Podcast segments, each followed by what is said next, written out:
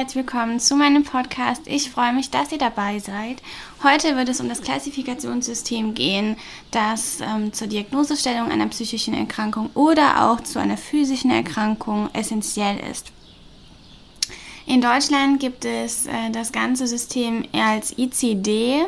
Das ist ein internationales System der Klassifikation von Krankheiten und ähm, Erkrankungen im Sinne von Störungen. Das heißt also, es werden nicht nur psychische Erkrankungen in diesem ähm, System, in diesem Klassifikationssystem ähm, aufgeführt, sondern eben auch physische Erkrankungen. Also ganz normal, wenn ihr jetzt einen Schnupfen habt oder einen eingewachsenen Fußnagel, das bekommt genauso eine Diagnose wie eben eine psychische Erkrankung. Genau, darum wird es heute gehen und im amerikanischen Sprachraum, ihr werdet wahrscheinlich ein paar Vögel hier im Hintergrund hören, ähm, gibt es das System als DSM und das gibt es jetzt in der fünften Auflage und ja, genau, da gibt es eben mittlerweile verschiedene Systeme und ähm, die schauen wir uns mal genau an.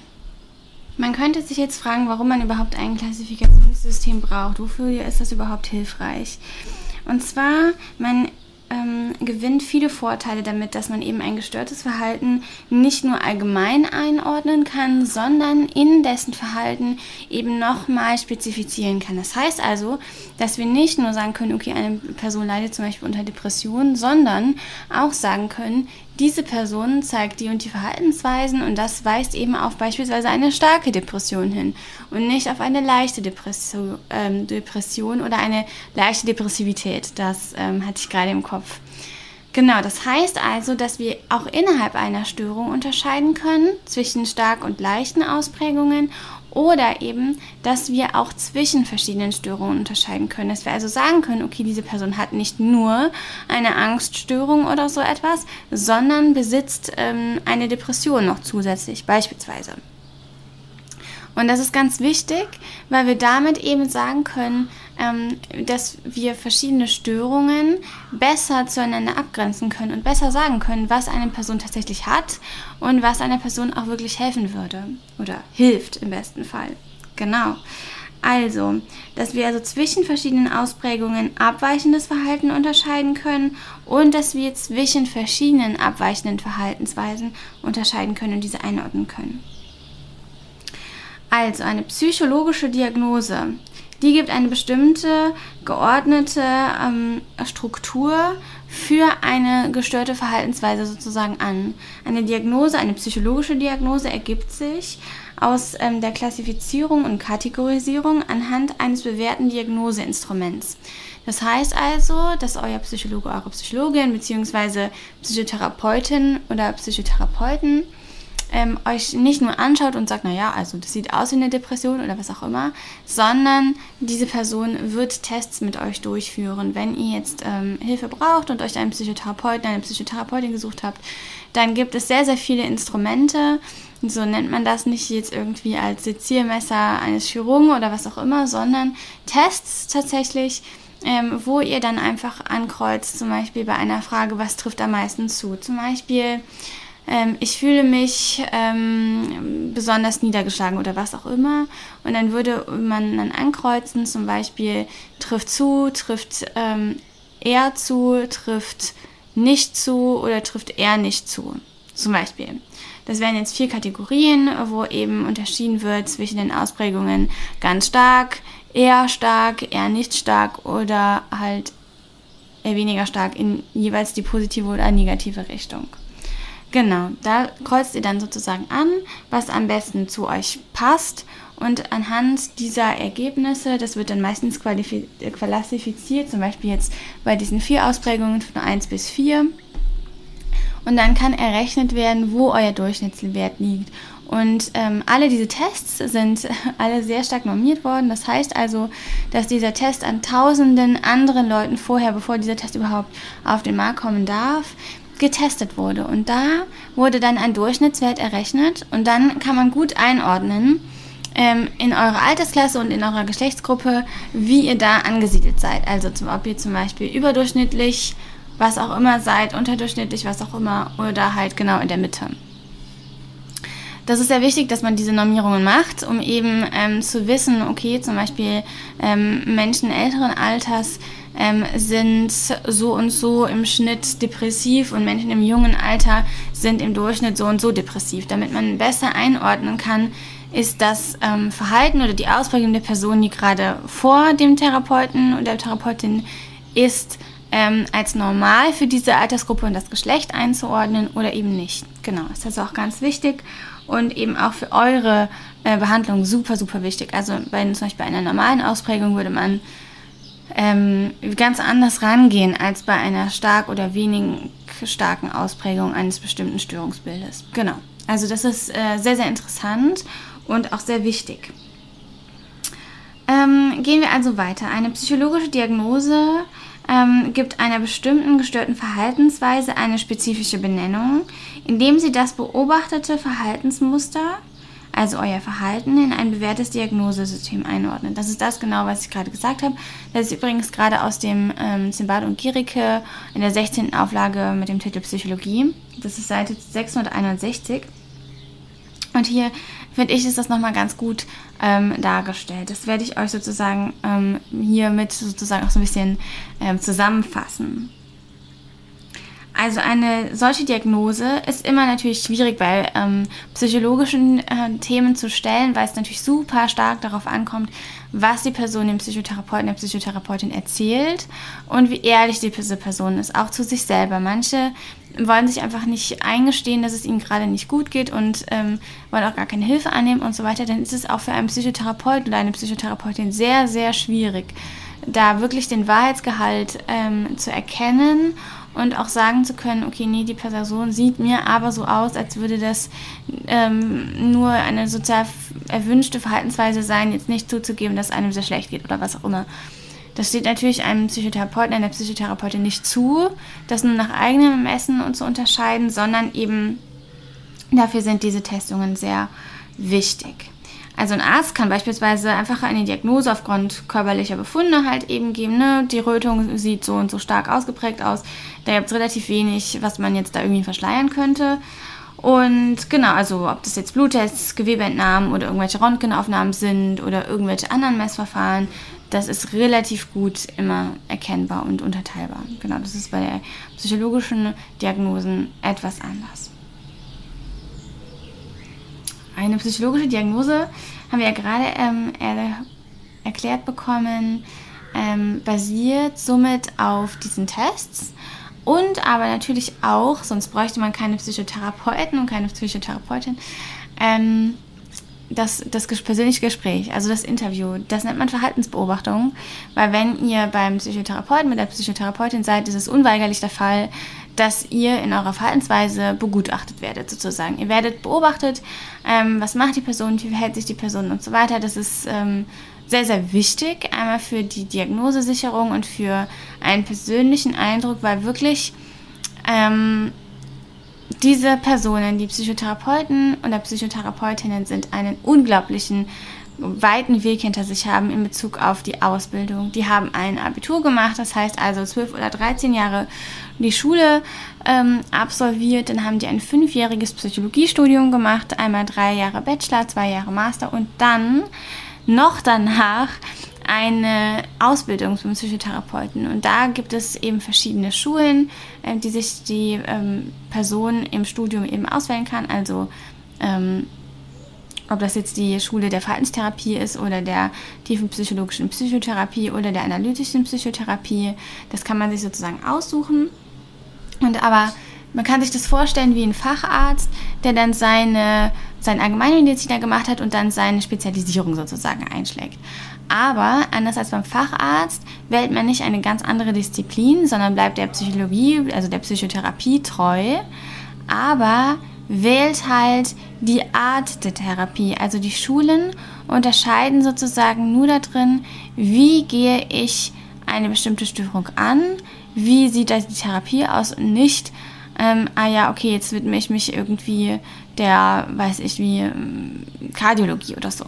Genau, also man bleibt natürlich der Psychologie, der Psychotherapie treu. Genau, und ähm, wir schauen uns jetzt mal an, äh, was eine psychologische Diagnose denn ähm, sozusagen bewirken kann. Also, das heißt, wenn ihr nämlich jetzt in einer Therapie seid, ihr möchtet, ähm, dass es euch besser geht und habt deshalb ähm, einen Psychotherapeuten, eine Psychotherapeutin aufgesucht, ähm, dann ähm, ist es ganz wichtig, dass ihr ehrlich seid und äh, wirklich sagt, was euch auf dem Herzen liegt und ähm, ja, was ihr für ein Störungsbild sozusagen habt, also was ihr für Verhaltensweisen aufzeigt, was ihr denkt und so weiter. Das ist sehr, sehr wichtig. Und dann, wenn ihr eben ähm, gesagt habt, okay, ich suche mir einen Psychotherapeuten, eine Psychotherapeutin, werdet ihr fünf sogenannte probatorische Stunden bekommen. Das heißt also, in diesen fünf Stunden wird festgestellt, passt das? Verstehen wir uns? Also Psychotherapeut, Psychotherapeutin und Patient, Patientin, klappt das? Vertrauen wir einander? So nach dem Motto, ne, kann in dieser Therapie wirklich das mh, mm, erfasst und erfahren werden, was eine Therapie eben machen soll? Nach diesen fünf probatorischen Stunden, wenn das ganz gut passt, dann ähm, wird der Psychotherapeut, die Psychotherapeutin einen Therapieantrag stellen. Und für diesen ist eben die Diagnose sehr wichtig, damit eben die Krankenkasse, woran ähm, der, mh, mm, dieser Antrag gestellt wird, also der wird an die Krankenkasse gestellt, ähm, da muss diese Diagnose drin auftauchen, damit die eine Handlungs- und Arbeitsbasis sozusagen haben. Und je nachdem, ähm, ob euer ähm, Psychotherapeut eben eine bestimmte Schule besucht hat, entweder die Verhaltenstherapie oder tiefenpsychologische tiefenpsychologisch fundierte Psychotherapie oder analytische Psychotherapie, je nachdem, gibt es verschiedene ähm, Verfahren, die sich jetzt nicht so großartig unterscheiden. Aber es ist zum Beispiel bei der Verhaltenstherapie so, dass ähm, wenn ein Psychotherapeut äh, oder eine Psychotherapeutin schon im eben ihrer Arbeit äh, schon 30 äh, Kurzzeittherapieanträge gestellt hat, diese dann der 31. eben ab dem 31. dann nicht mehr äh, von einem Gutachter, einer Gutachterin ähm, nochmal begutachtet werden. Das Ganze ist aber bei einer, bei einer beantragten Langzeittherapie oder einer Verlängerung einer Kurzzeittherapie schon der Fall. Und bei all den anderen Schulen bin ich mir gar nicht so sicher, muss ich zugeben. Das kann ich aber gerne nochmal in Erfahrung bringen, wenn einen das interessiert von euch. Genau, was heißt es denn, dass dann nochmal ein Gutachter drüber guckt?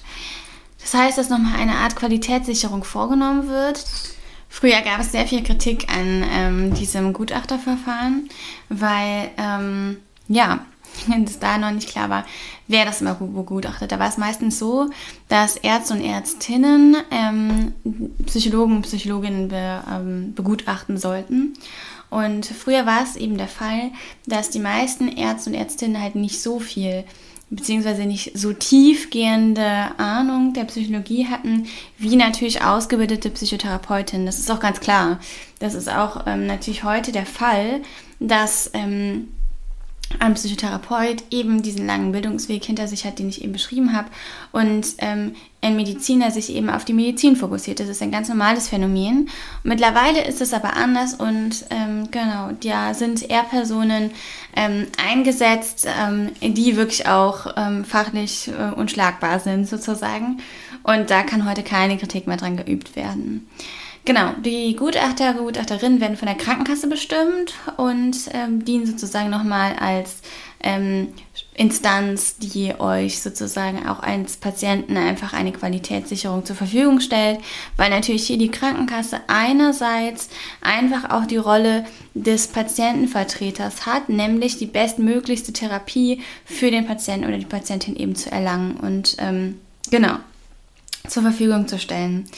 Ähm, und dieses Klassifikationssystem erlaubt eben eine präzise Symptombeschreibung äh, mit Ein- und Ausschlusskriterien für ein bestimmtes Störungsbild. Das ist total wichtig, weil dadurch eben die Qualitätssicherung auch über verschiedene Disziplinen hinweg gewahrt werden kann. Das heißt also, ein Arzt kann dasselbe unter diesem Diagnoseschlüssel, das ist eine Zahlenkombination, verstehen wie ein Psychotherapeut und andersherum oder wie Ergotherapeuten und alles Mögliche. Also dieser ähm, dieser Schlüssel erlaubt disziplinübergreifend eine einheitliche, standardisierte ähm, Sprache, wodurch klar ist, welches Störungsbild dem, bei dem Patienten jetzt gerade vorliegt und was eben auch eben nicht. Das ist sehr, sehr wichtig, einfach um äh, Klarheit zu schaffen. Und deshalb sind diese Kriterien so bedeutsam, weil sie eben den Psychotherapeuten und Psychotherapeutinnen einmal Diagnoseinstrument sind und aber eben auch disziplinübergreifend für alle ähm, die Qualitätssicherung für den Patienten sicherstellen, dass alle vom Gleichen reden und nicht da irgendwelche Missverständnisse aufkommen. Wir wissen selber, wie oft Missverständnisse irgendwelche Fehler äh, verursachen und das auf, darf auf keinen Fall der Fall sein und deswegen ist es eben so wichtig, dass es dieses Klassifikationssystem und diese einheitlichen standardisierten Schlüssel gibt. Ähm, die Ziele der Klassifikation ähm, sind ähm, sehr vielfältig und einerseits sollte ein Klassifikationssystem eben verschiedene Eigenschaften besitzen und andererseits auch bestimmte Ziele eben erreichen. Und zwar ist eine klare Fach Fachterminologie total wichtig, weil eben da klar genannt wird, es gibt für dieses eine Störungsbild diese und jene Einschussfaktoren und es gibt für das zweite Störungsbild eben diese und jene Einschusskriterien und eben jeweils auch immer Ausschusskriterien, dass also wirklich ganz klar ist, dieses Störungsbild hat diese Kriterien, die für dieses Störungsbild erfüllt sein müssen. Und andernfalls, wenn das eben nicht der Fall ist, dann ist es auch nicht dieses Störungsbild.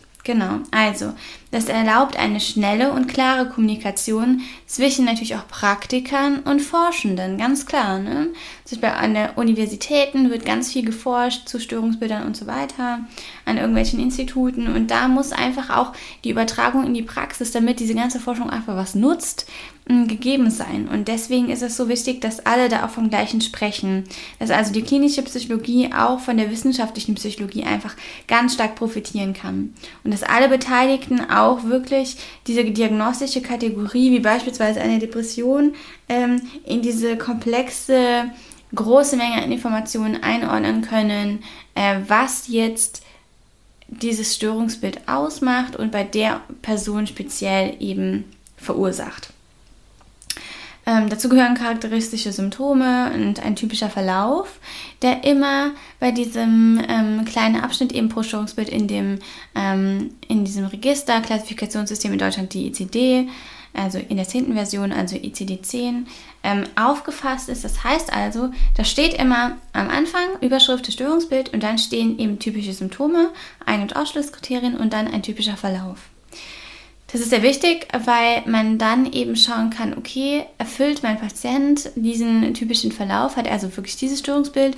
Man kann aber natürlich auch, wenn man ganz am Anfang der Diagnose äh, steht und auch des, des Krankheitsverlaufs steht, ähm, auch so ein bisschen vorhersagen, okay, wie wird sich der Patient wahrscheinlich entwickeln und kann da aus, diesen, aus diesem Wissen ähm, schon Schutzfaktoren und stabilisierende ähm, Instanzen irgendwie einschalten, dass man schon sozusagen präventiv ähm, viel anstoßen und einleiten kann, weil man weiß, wie sich das Störungsbild wahrscheinlich entwickeln wird. Genau. Und in Kliniken und Krankenhäusern erlaubt eben dieses diagnostische Klassifikationssystem einen effektiven Informationsaustausch, wie eben genannt, ne, über alle Disziplinen hinweg, dass klar ist, was, was Sache ist sozusagen und eben ähm, dass also die Untersuchung bestimmter Aspekte der psychischen Störung im, ähm, im Vordergrund steht und eben die Evaluation, also auch das ähm, auch Abwägen von bestimmten Behandlungsmöglichkeiten über verschiedene Disziplinen hinweg eben vor diesem Hintergrund des Störungsbildes stattfinden kann.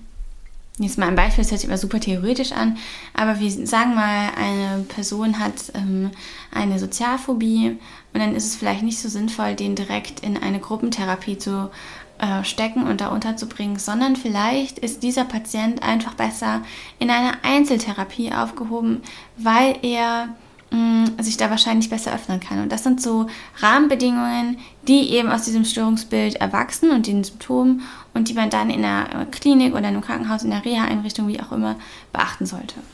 Oder zumindest beachten kann. Ähm, als ganz wichtigen weiteren Faktor ähm, muss in diesem Klassifikationssystem ein Verständnis der Ursache, also der Etiologie, auftauchen. Im Idealfall ähm, kann eben eine Diagnose einer ähm, Störung eben direkt auch die Ursache der Symptome ähm, zugeordnet werden. Man kann das zum Beispiel sagen bei einer posttraumatischen Belastungsstörung, dass ein traumatisierendes Ereignis eingetreten sein muss, sozusagen, damit diese Diagnose vergeben werden kann. Da kann also davon ausgegangen werden, dass irgendwann im Verlauf des Lebens dieser Person, des Patienten, der Patientin, eben ein traumatisches Erlebnis stattgefunden hat. Das sind so ähm, Pfeiler, die man sich da in diesem Fall merken kann.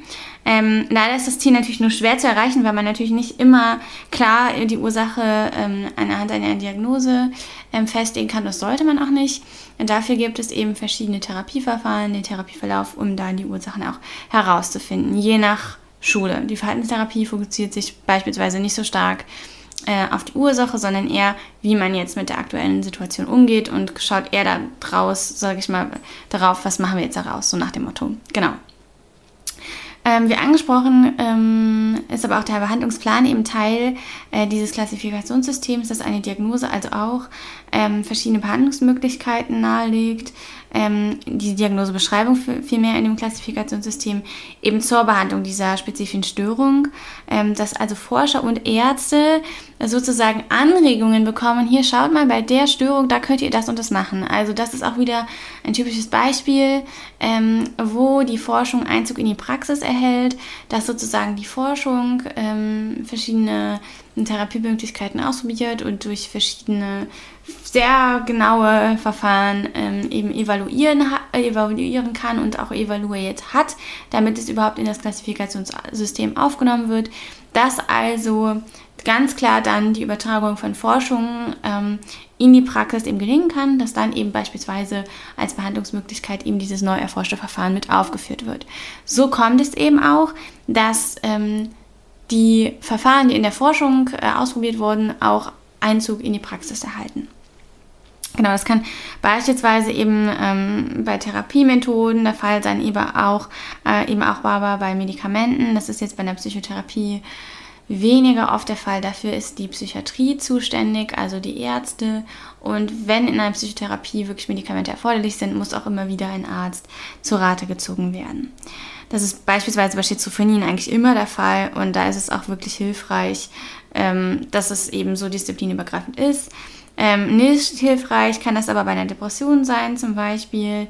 Ähm, hier kann ähm, ein übermäßiger ähm, Medikamenteneinsatz ohne begleitende Psychotherapie ähm, eher hinderlich sein zur Linderung der Störung.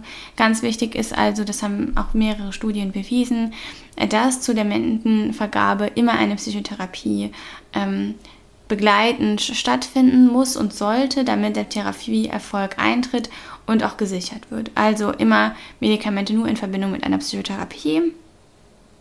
Ähm, und diese Weiterentwicklung eben dieses Wissens äh, der Spezifität und Effektivität bestimmter Behandlungsmethoden ähm, wird eben genutzt, eben aus der Forschung, äh, um die in die Praxis zu übertragen, um da eine sichere Diagnose, also eine wahrscheinlich richtigere Diagnose zu stellen und um diese auch schnell stellen zu können, damit dem Patienten möglichst schnell geholfen wird. Weil vielleicht kann man sich das nicht so vorstellen, aber es ist nicht immer so einfach, ähm, die Unterscheidungen und Trennlinien zwischen verschiedenen Störungen ähm, zu erkennen, beziehungsweise bei einem Patienten so zu erkennen, dass eine andere Störung ausgeschlossen werden kann. Bei manchen Störungen ist das sehr, sehr einfach und das ist ganz klar, bei anderen halt eben weniger. Ähm, ein Klassifikationssystem muss nicht immer so aufgebaut sein, wie das in dem deutschen System der Fall ist. Die, bei der ICD, da gibt es eben verschiedene Register und das Register F ist für psychische Erkrankungen zuständig. Bei der DSM-4, das ist eben das amerikanische Klassifikationssystem, äh, war das ganz anders. Das ist eben mit Achsen aufgebaut. Da gibt es eine Achse 1. Die Achse 1 beschäftigt mit, sich mit klinischen Störungen und andere klinisch relevante Probleme. Die Achse 2 sagt Persönlichkeitsstörungen und geistige Behinderungen. Ähm, eben voraus in dem Sinne, dass eben da die Diagnosen untergebracht sind mit Behandlungsmöglichkeiten und Verständnis der Etiologien und so weiter. Die Achse 3 beschäftigt sich äh, mit medizinischen Krankheitsfaktoren. Die Achse 4 äh, beschäftigt sich mit psychosozialen und umgebungsbedingten Problemen und die Achse 5 mit der globalen Erfassung des Funktionsniveaus.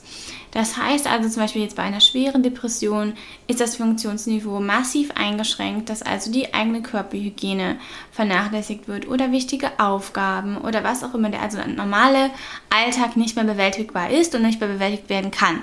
Das wäre dann eine Einschränkung des Funktionsniveaus. Es gibt sehr viele Fürsprecher für dieses System, weil so ein Rundumschlag gemacht wird über alle möglichen Lebensbereiche sozusagen als Funktionsweise und so weiter und nicht nur auf eben dieses Diagnosesystem ähm, versteift wird sich, sondern eben sozusagen ein allgemeine, ja, eine allgemeine Bestandsaufnahme gemacht wird. Ähm, jetzt auch nicht allumfassend, aber genau, es gab eben auch viele Kritiker dieses Systems mit dem Achsensystem und die ECD-5, äh, Entschuldigung, die EDSM-5 hat sich an die ICD, also das deutsche System, jetzt ein bisschen angepasst, aber auch die ICD passt sich immer wieder der DSM an, ähm, sodass beide jetzt einen ähnlichen Aufbau besitzen, was natürlich auch super hilfreich ist, um beide Systeme miteinander vergleichen zu können und auch um Forschungsergebnisse aus dem amerikanischen Raum, die eben mit diesem Klassifikationssystem arbeiten, ähm, hier in Deutschland in unser deutsches äh, Klassifikationssystem sozusagen zu übertragen und da einfach auch von dem Wissen der Amerikaner zu profitieren und dass da auch länderübergreifend und disziplinübergreifend Forschungsergebnisse zur Gesundung der Patienten und zu einer besseren Qualität, zu einer besseren Qualitätssicherung führen können. Genau, also das Ganze ist ein sehr sinnvoller Prozess in meinen Augen, das wird auch immer wieder kritisch beäugt, dass die sich anpassen aneinander. Manche ähm, Menschen hätten es gerne so, dass sie eben, ähm, sage ich mal, die Systeme sich treu bleiben, was ich finde, was sich jetzt nicht ausschließt. Aber genau, da gibt es auch sein Für und Wider. Ähm, das würde es aber, glaube ich, jetzt hier sprengen, diesen Rahmen, und führt auch, glaube ich, nicht in die ja, erforderliche Tiefe. Das heißt also, der aktuelle diagnostische und äh, statistische Leitfaden für psychische Störungen ähm, in den USA und diese eben, wie ich ja eben beschrieben habe, klassifiziert, definiert und beschreibt und eben ähm, Beispiele für Behandlungen äh, vorgibt und eben auch Anhaltspunkte für Ursachen. Genau, das erlaubt einfach auch den Psychotherapeutinnen und Psychotherapeuten eine Idee, aha, woher könnte es denn kommen, so nach dem Motto. Aber das sind alles ähm, einfach nur grobe Leitlinien und ähm, genau, in der Ausbildung der Psychotherapeutinnen und Psychotherapeuten wird das allumfassend ähm, thematisiert und genau, bietet einfach nur nochmal eine kurze Zusammenfassung sozusagen dessen. So, ich hoffe, euch hat diese Folge gefallen. Ähm, ich fand es ähm, sehr anstrengend mit der Technik, muss ich ehrlich sagen, aber ich hoffe, ähm, es ist trotzdem eine gute Folge geworden. Ähm, die nächste Folge geht um die Liebe. Und ähm, ich hoffe, ihr schaltet ein, denn es ist wirklich, also es gibt wirklich super interessante ähm, Theorien und Erkenntnisse über die Liebe und genau, was Leute eben beziehungsfähig macht was zu einer langfristigen Beziehung führt, was eben nicht. Genau, und was da auch schon am Anfang einer Beziehung sozusagen vorhersagend festgestellt werden kann. Ganz, ganz wichtig und super interessant. Also von daher, ich freue mich auf euch in der nächsten Folge und ich hoffe wirklich, dass ähm, ihr mir da so diese technischen Kleinigkeiten äh, verzeiht. Genau, und ich freue mich einfach auf die nächste Folge. Bis dahin, lasst bitte einen Kommentar da auf Instagram oder abonniert den Kanal, da würde ich mich sehr darüber freuen. Ähm, und schaut, dass ihr einfach auf Instagram auch up to date bleibt. Da gibt es immer in den Stories ähm, aktuelle Themen, ähm, die diesen Podcast gerade beschäftigen und worüber diese Episoden gehen, hier dieses Podcastes und das Instagram-Profil und so weiter, bietet euch hoffentlich einen ganz guten Rundumschlag über die Psychologie und genau, wie ihr diese Praxis nah irgendwie bei euch ins Leben integrieren könnt, was euch was nützt. Ähm, denn es nutzt keinem was, wenn nur irgendwelche Forscher von ihren Ergebnissen profitieren, sondern es ist sehr schön, wenn alle Menschen davon profitieren können, von den Ergebnissen und ihr Leben so ein kleines bisschen besser machen können und man ein bisschen Tipps und Tricks in seinen Alltag einfach integrieren kann und dadurch vielleicht ein etwas beschwerdefreieres Leben hat. Genau, ich möchte noch kurz ähm, sagen, dass ähm, natürlich dieses ganze Gerede hier von Psychotherapie und so weiter und Psychotherapieplatz ähm, manche vielleicht insofern belasten wird, als dass ähm, es nicht so einfach ist, einen Therapieplatz zu bekommen. Und hier ähm, gibt es ähm, beispielsweise die Möglichkeit von Online-Therapien. Die bieten einen ganz guten Übergang zwischen einer ähm, genehmigten Psychotherapie, wo man wirklich einen Psychotherapieplatz hat und der Situation, wo Menschen wirklich belastet sind. Also dass da wirklich eine Art Auffang herrscht, dass ähm, sozusagen so diese Zeit ein bisschen überbrückt werden kann. Vielleicht ist das etwas für dich, das musst du mal überlegen. Und sonst gibt es auch sehr, sehr viele Nummern äh, für Hilfsinstitutionen ähm, und so weiter, für schnelle Nummern zur Hilfe sozusagen. Ähm, da werde ich jetzt auch in der nächsten Zeit ein Highlight erstellen, wo ich wichtige Nummern mh, mm, verlinken werde. Ich hoffe, ihr habt einen schönen Tag und ich freue mich auf euch in der nächsten Folge. Macht's gut und tschüss.